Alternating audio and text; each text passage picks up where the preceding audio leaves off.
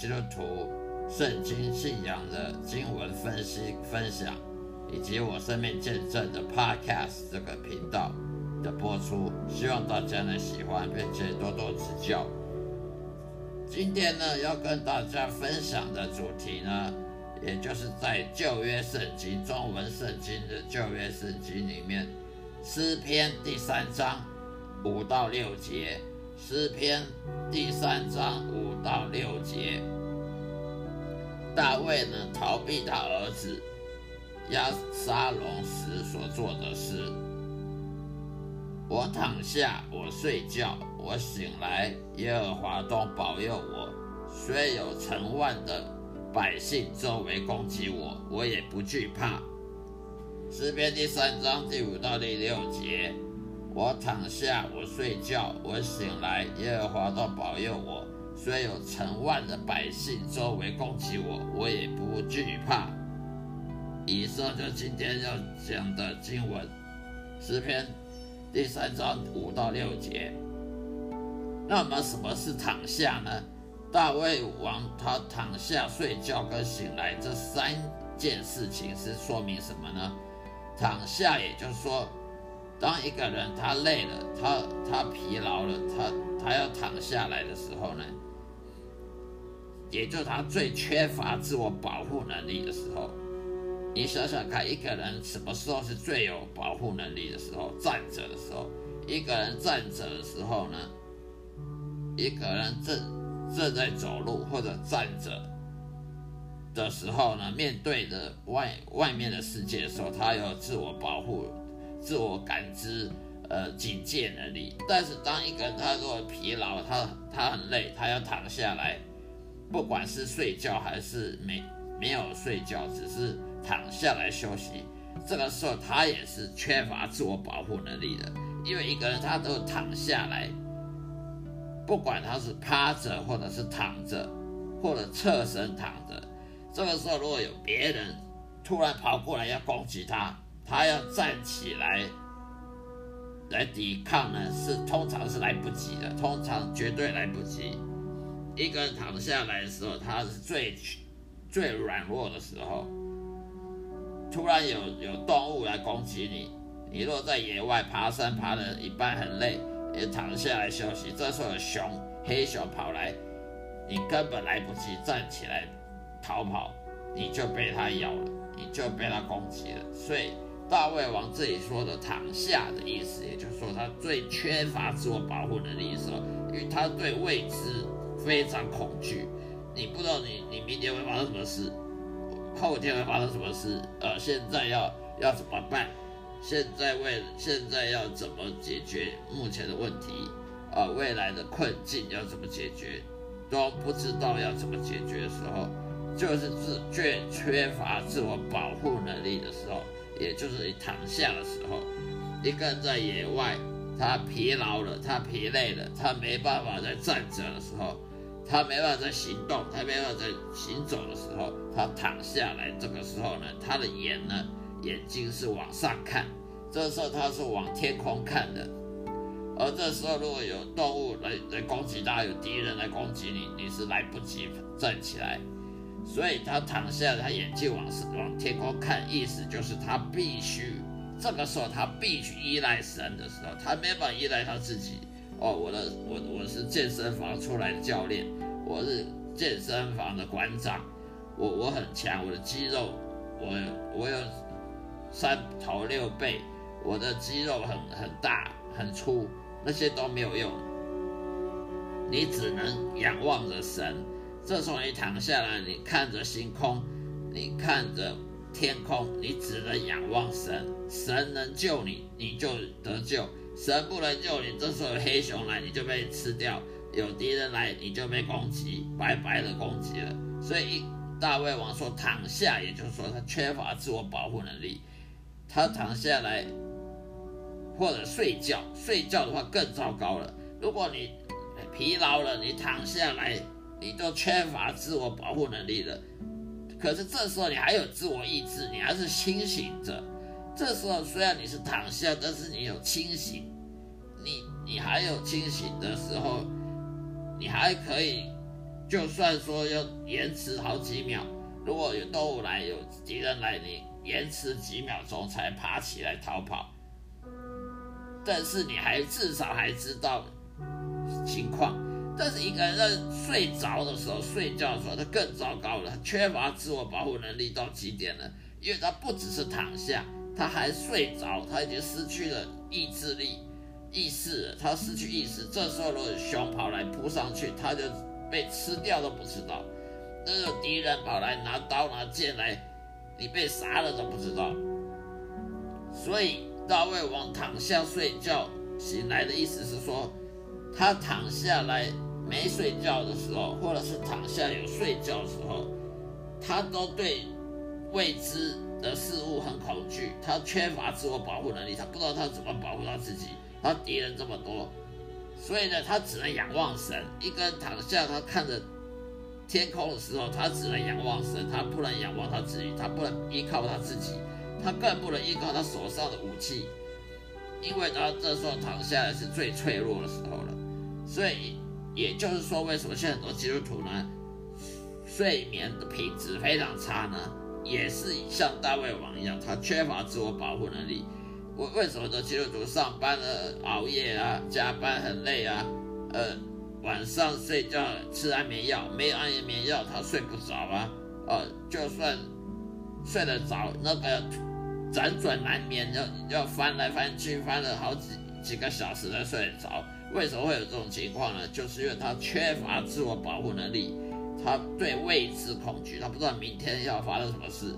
他也没有养成要仰赖神、仰望神的时候，也就像大卫王一样，躺下来看着天空的时候，他就看着耶和华怎么保护他。可是我们是有时候基督徒在刚刚重生得救的基督徒也好，呃，或者是经历很很好几十年的基督徒也好，往往都不知道怎么仰望、仰赖神，所以躺下睡觉都会害怕。未知恐对未知恐惧失眠，呃，晚上睡觉吃安眠药，要靠药物来让你麻痹，来来来让你来把你麻醉，就是因为他没有办法保护自己，他缺乏自我保护能力，他也缺乏对神对耶和华的仰赖依赖的这种依靠的能力了，所以呢，这是很糟糕的。但是大卫王他不至于这样，他躺下睡觉，他还是依赖神。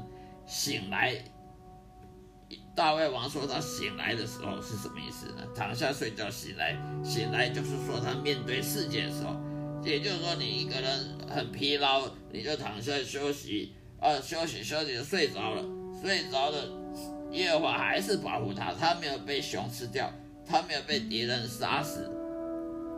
他到起来的时候，他第二天早上醒来的时候呢，他还活着，也就是说，神保守了大卫王，从躺下到睡觉到醒来，完完全全没有发生什么什么事情，还可以来面对这个世界，第二天的世界，这就是耶和华保佑人，保佑大卫王的的这个经历。所以说，有大卫王醒来的时候，就是面对这个世界，他也是。缺乏自我保护能力，他要上帝来保护他。他未对未知还是很恐惧，就算他醒来，他还是对未知很恐惧。但是耶和华还是照样保守他，保佑他，让他面对这个世界。接下来说，成千上成万的百姓在周围攻击我。成万的意思就是，因为大卫王只有一位。但是成万的敌人，也就是说大卫王那个时候呢，敌人实在很多，敌人众多，敌人很多都想要把他击倒，而大卫王他贼孤军奋战的感觉，感觉只有自己一个人面对这么多的敌人，呃孤军奋战，所以敌人众多呢，要面对千成万的百姓在周围攻击他，要包围他攻击他，有大欺小。看起来大卫王好像没有生存，没有几率可以逃出这个困境的的的想法。可是呢，耶和华还是照样保守他，保保佑大卫王，使他不惧害怕，不会害怕，不惧怕。就算有成万的敌人，就算你的敌人再多，看得见的、看不见的，哦，看得见那些坏人呐、恶人呐，要攻击你、阴谋要害你啦；看不见敌人，例如撒旦、魔鬼、邪灵啊，在黑暗里要害你啊、吓你啊，你都不惧怕，因为耶和华比比谁还大。敌人众多，有这么多邪灵要害你，你也不会害怕；有这么多坏人、恶人，这坏邻居要要。陷阴谋要陷害你，要搞阴谋来陷害你，你都不会害怕，你还是仰赖的，就像躺下来看着天空一样，只能看着天空，你不能看别地方，你就只能看着神，只能看着耶和华怎么保佑你，保护你，所以不惧怕。这时候呢，就算别人大欺小，有上万的人要攻击你，你好像孤军奋战，但是呢，你还忘了你还有神，你还有耶和华。耶和华万军，耶和华那些天使都保护你，所以你不惧怕，所以不要忘记你不是孤军奋战的。所以呢，这这时候也我的最后也说呢，撒旦魔鬼呢常常会恐吓基督徒。最后我的结论是，我们当基督徒不但有看得见的敌人，有看不见敌人。看得见敌人就是坏人啊、恶人啊，呃。这些朋友的背叛你啊，啊，看不见的敌人，撒旦魔鬼啦、邪灵啊、堕落天使啦，这些看得见、看不见敌人都会害我们这基督徒。这时候我们不要惧怕，因为我们不是孤军奋战，我们有耶和华来保护我们。就算有时候撒旦魔鬼他会恐吓我们基督徒，会利用想办法来骗我们说啊，你看看你是孤军奋战的，上帝根本不会甩你，不会管你。我们不要被骗，不要被撒旦魔鬼这种诡计骗。说，哎，你想想看，现在你有多危险你出去被人家杀，我出去干嘛？碰到鬼哦，所以被被吓死。不要被撒旦魔鬼的骗局给骗了。你别忘了，你不是孤军奋战。就算你躺下来，你也不是一个人躺下；你睡觉也不是一个人睡觉；你醒来也不是一个人面对这世界。你还有上面的天空上面的满。满满的万军耶和华这些天使，还有耶和华这个大能的、全能的神在保护你，你有什么好害怕？就算撒旦魔鬼要恐吓你、要吓你、要告诉你你是孤军奋战，你一点机会都没有，你你没有机会生存，不要被骗了。我们往往想要保护自己的时候，我们就是上了撒旦魔鬼的当。我们不可能保护自己的，我们没有能力保护自己。但是我们有神在天空上，在天国看着看着我们，我们就会被被保护的。所以，我们不要上了撒旦魔鬼方，当时我们我们是很危险的，我们害怕未来怎样。我们不是孤军奋战，我们不惧怕。那么，撒旦魔鬼阴谋，他的诡计就没有办法让我们下上当。那么我们就不会要吃安眠药，像有些基督徒要吃安眠药，不然他睡不着。就算有的他没吃，他也要辗转难眠好几个钟头才睡得着。这种就是因为缺乏自我保护能力，也缺乏对于上帝掌管这个世界这个知识、这种认知、这种智慧。所以我们不要上撒旦魔鬼当了，去自己吓自己。我们要仰望神。而不是看着自己的能力保护自己。以上就是今天要分享的内容，希望大家喜欢，呃，多多指教。愿上帝祝福你，愿我今天讲传讲的内容呢，能够对大家有很多帮助。再会。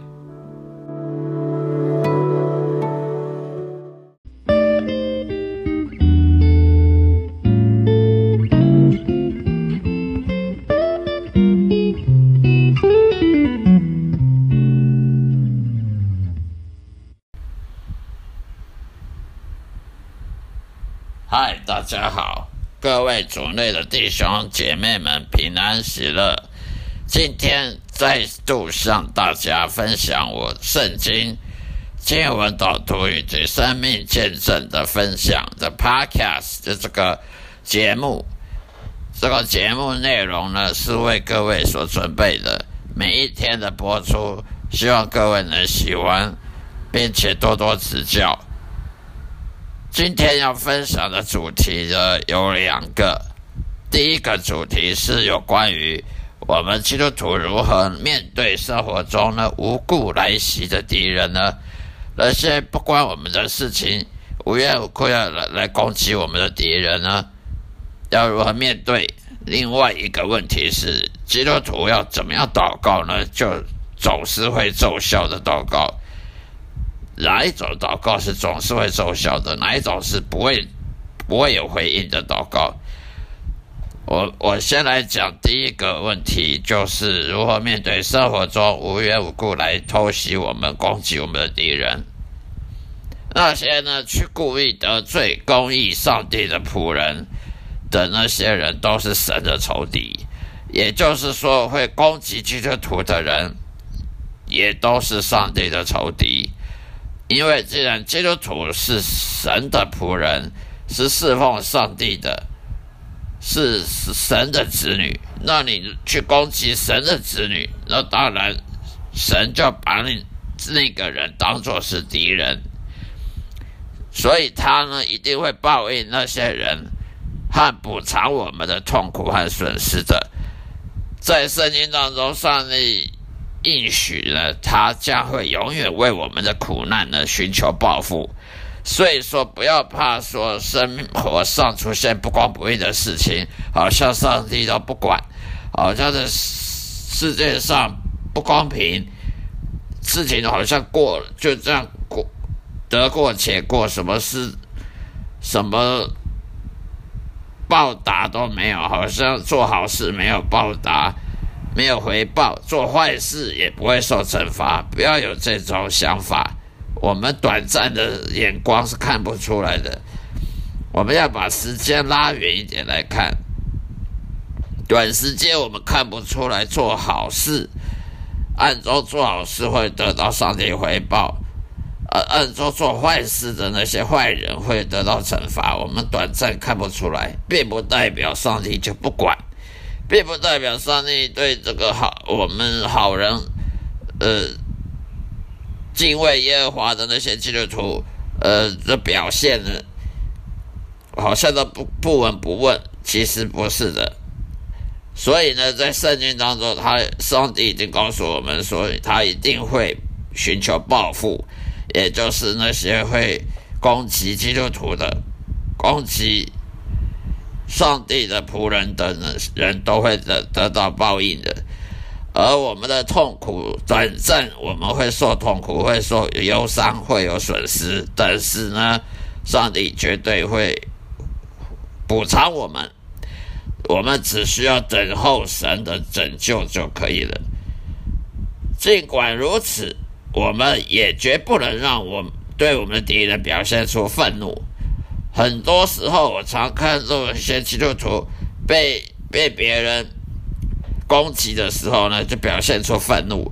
例如说，某有些基督徒被无神论者问问他问问说：“你怎么证明神存在呢？”呃，有时候呢，基督徒就觉得很愤怒，或者是或者是不安的感表情。不耐烦的表情，我们应该不要这样做。这样做是上了撒旦的当。撒旦魔鬼呢，他很阴阴险狡诈，他知道基督徒也是有血有肉的人，也是会有情欲，肉体的情欲，也是会受诱惑。所以撒旦魔鬼有时候利用基督徒的愤怒，比如说被人攻击啦，言语上攻击啦。哦，被言语上霸凌啦，或者是被别人攻击，不管是因信仰的缘故，还是什其他缘故被攻击啊，愤怒啊，甚至去做出呃愚蠢的行为，做出后悔的行为了，那么撒旦魔鬼就赢了，因为他利用我们的弱点去诱导出我们犯罪，因为愤怒本身它就是犯罪。一个人，不管是基督徒也好，不基不是基督徒也好，如果被人攻击了，而而而愤怒、恼羞成怒了，那就是一种犯罪。那么基督徒如果犯罪，那跟外教人有什么不一样呢？没有没有不一样啊。所以我们就不应该上这种当。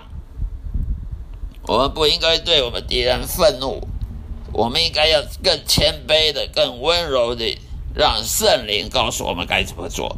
也就是说，我们不要想尽办法啊，呃，辩护啊，为自己辩护啊，或者想尽什么法律手段啊，什么那样的是没有用的。我们应该要更谦卑的，让圣灵告诉我们该怎么做。我们应该寻求神，依赖神，仰望神，仰依靠神，而不是依靠我们自己。如果我们依靠自己的话，我们的信心是很脆弱的，我们根本就没有信心。如果有人打我们的脸，我们能允许他们为所欲为吗？这样做表明你足够的谦卑和绝对依靠神，而没有依靠自己的小聪明。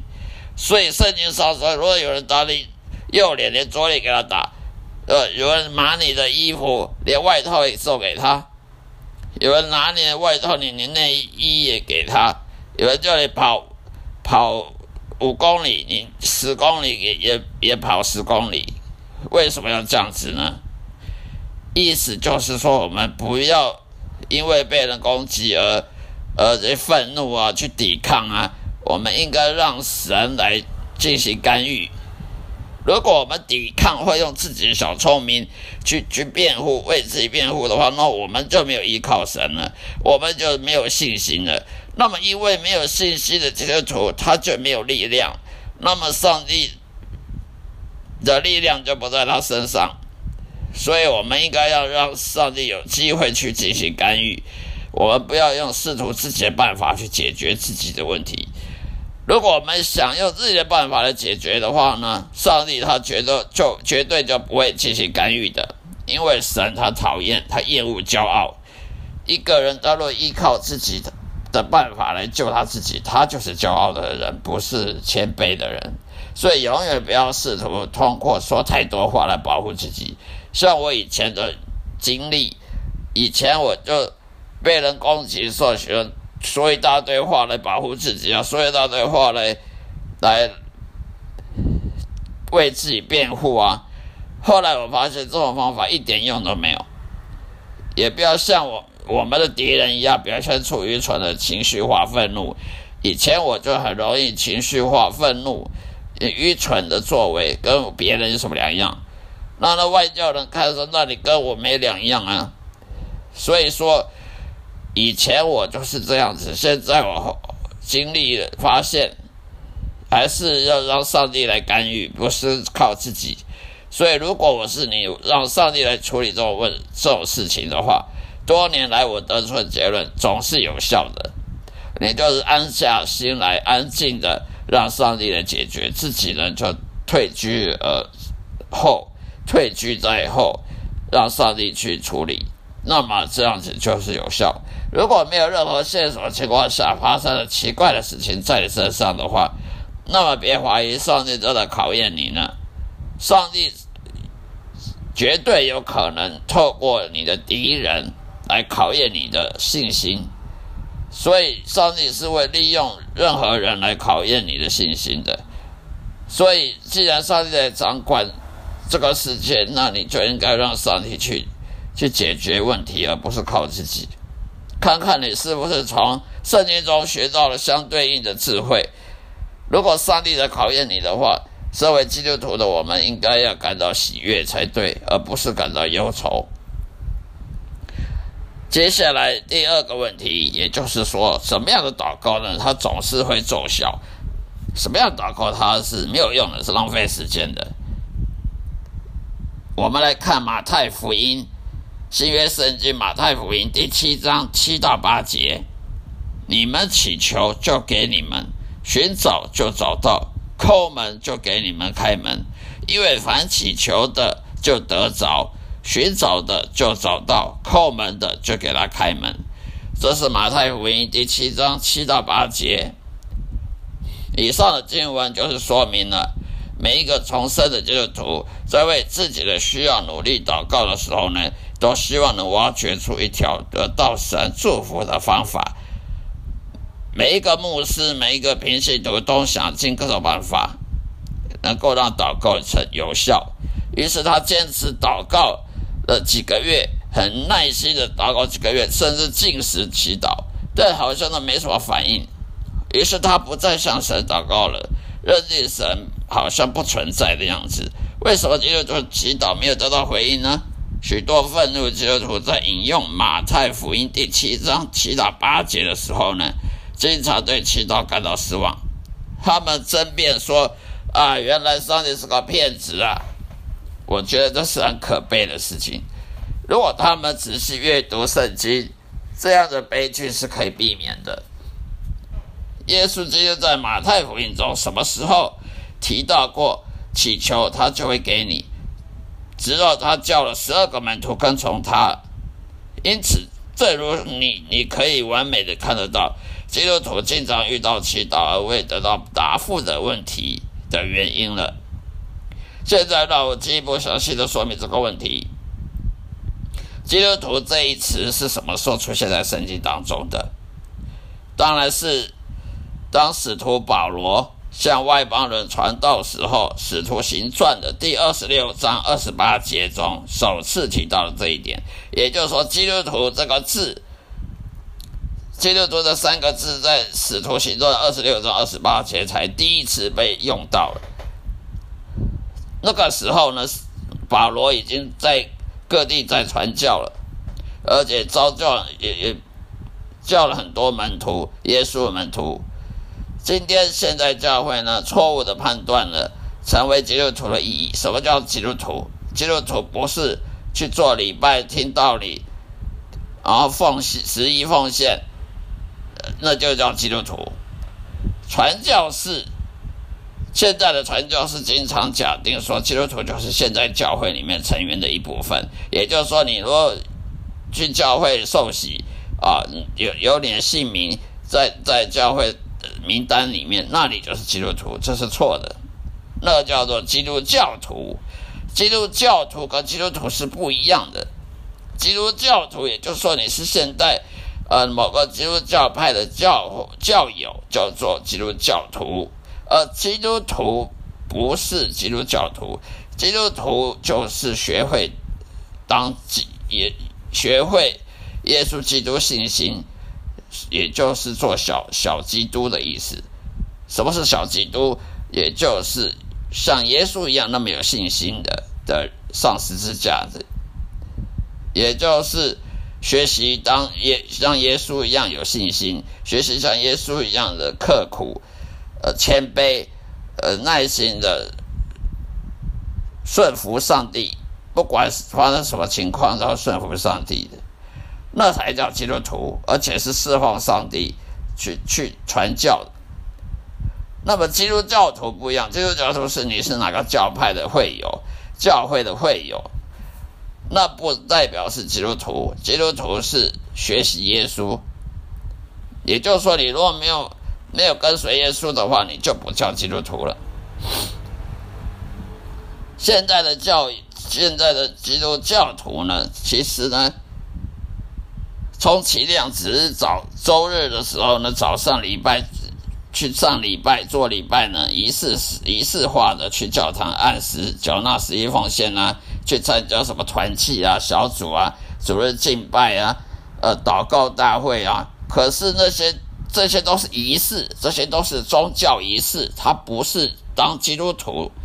当基督徒是去传福音。像耶稣的门徒保，像耶稣的门徒彼得，像马太，像像彼得，像保罗这些人，他们是传福音的，这种才叫基督徒，不是去教堂的就叫基督徒，这种观念要要分别清楚。所以你不是说早周日早上去去做礼拜，缴十一奉献，去祈祷，唱圣歌。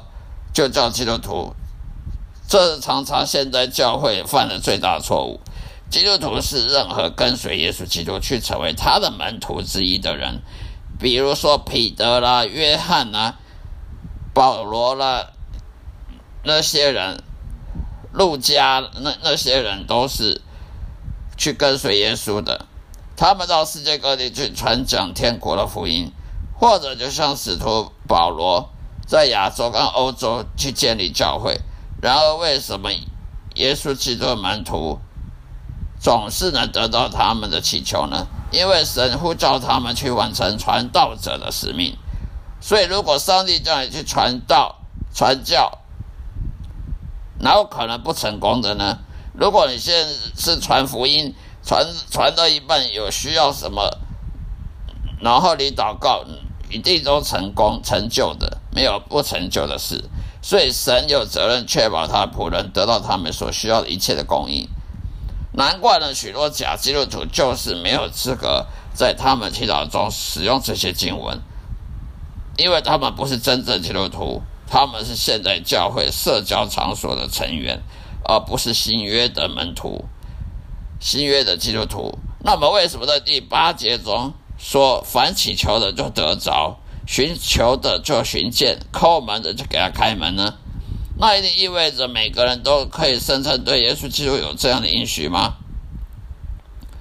那大家是什么意思呢？甚至包括那些异教徒也可以问，也可以寻找，也可以敲门吗？所以耶稣必须供应他们所有的需要吗？当当然不不是啊，抱歉，没有。当耶稣基督说每个人时，他假设那个人是他的门徒，那些去跟随生命道路真理的那些人之一。因此，在这些经文当中，耶稣是在跟他的门徒说话，而不是跟任何陌生人说话。所以，当你阅读圣经的时候，不要犯一个愚蠢错误，假设说每个人都包含在这个经文里面的任何对话里面。否则的话，你迟早会相信圣经都不适合现实情况。或者是说我们都被骗了，好像说都被圣经骗了，其实不是你被圣经骗了，是你误会了圣经的意思。最后要说一句，除非你跟随耶稣基督，当他呼召你去做门徒的时候，你才能运用马太福音的应许。那为什么诗篇第二十三章适用于圣经中上帝的每一个仆人，但不适用于任何现代的基督徒呢？如果他完全掌控一切，如果上帝是完全掌控这一切的，为什么我们还要向上帝祈祷？祷告是一件严肃的事情，对基督徒来讲是令人困惑和艰巨的。我听到我的朋友和教会里的人不断的抱怨，他们常常因为没有得到回应而感到痛苦、沮丧，甚至想离开他们的教会。甚至到放弃对上帝信仰，他们对我说：“我为什么要祷告呢？如果上帝是无所不知的，那为什么他从来不会回应我真诚祷告？为什么我要反复告诉上帝这一切？”我深信，任何深刻感受到这个问题的基督教牧师、传道人和所有重生的近千的基督徒都会问同样的问题。根据我在圣经中的理解，神教导我们要不停的祷告，因为我们是基督徒，我们需要悔改，向神认罪，要求自己保持信仰的基础。然而，圣经当中没有详细说明祷告和应应许之间的关系啊？为什么有时候祷告从来没有被上帝注意？因此，我们可以得到任何回应吗？生病的孩子的父母常常不断向上帝祈求：“啊，我的孩子赶快康复啊！”哦，大学毕业生不断发送简那些履历表给上，求上帝要祈求他能够录取啊、就业啊，希望的结果会有所改变。可是事实上，他们所经历的都只是一再的被拒绝而已。全世界基督徒都一种无力的生活态度，一开始失去。一开始就失去了信心和希望，他们常常喊道：“喊说，我的上帝，我的上帝，你为什么要离弃我？”他们大声的喊叫，怀疑论者批评基督徒祈祷好像那没什么意义，就像在自言自语一样。在我独特经历当中，从我本来是个无神论者，我本来是个固执的无神论者，后来呢，去信了罗马天主教。成为罗马天主教徒，然后再成为了新教的基督教徒，我终于才找到上帝，并且跟上帝和好，成为一个重生的基督徒。与上帝建立了亲密的关系。在这皈依的过程当中，我的挣扎是很严肃的、痛苦的、悲伤的。因为你想想看，要从无神论者变成天主教徒，然后再从天主教徒再去进进而一步成为基督教徒，中间要多大的转变？这些经历虽然是很痛苦，但是这都是我人生的宝贵的经验，也是我的生命的见证。好了，今天就说到这里，谢谢大家收听，下一次再再收听我的节目。愿上帝祝福各位，愿大家都能对我所今天所讲的内容有所帮助，得到很多帮助，并多多指教。再会，愿上帝祝福各位。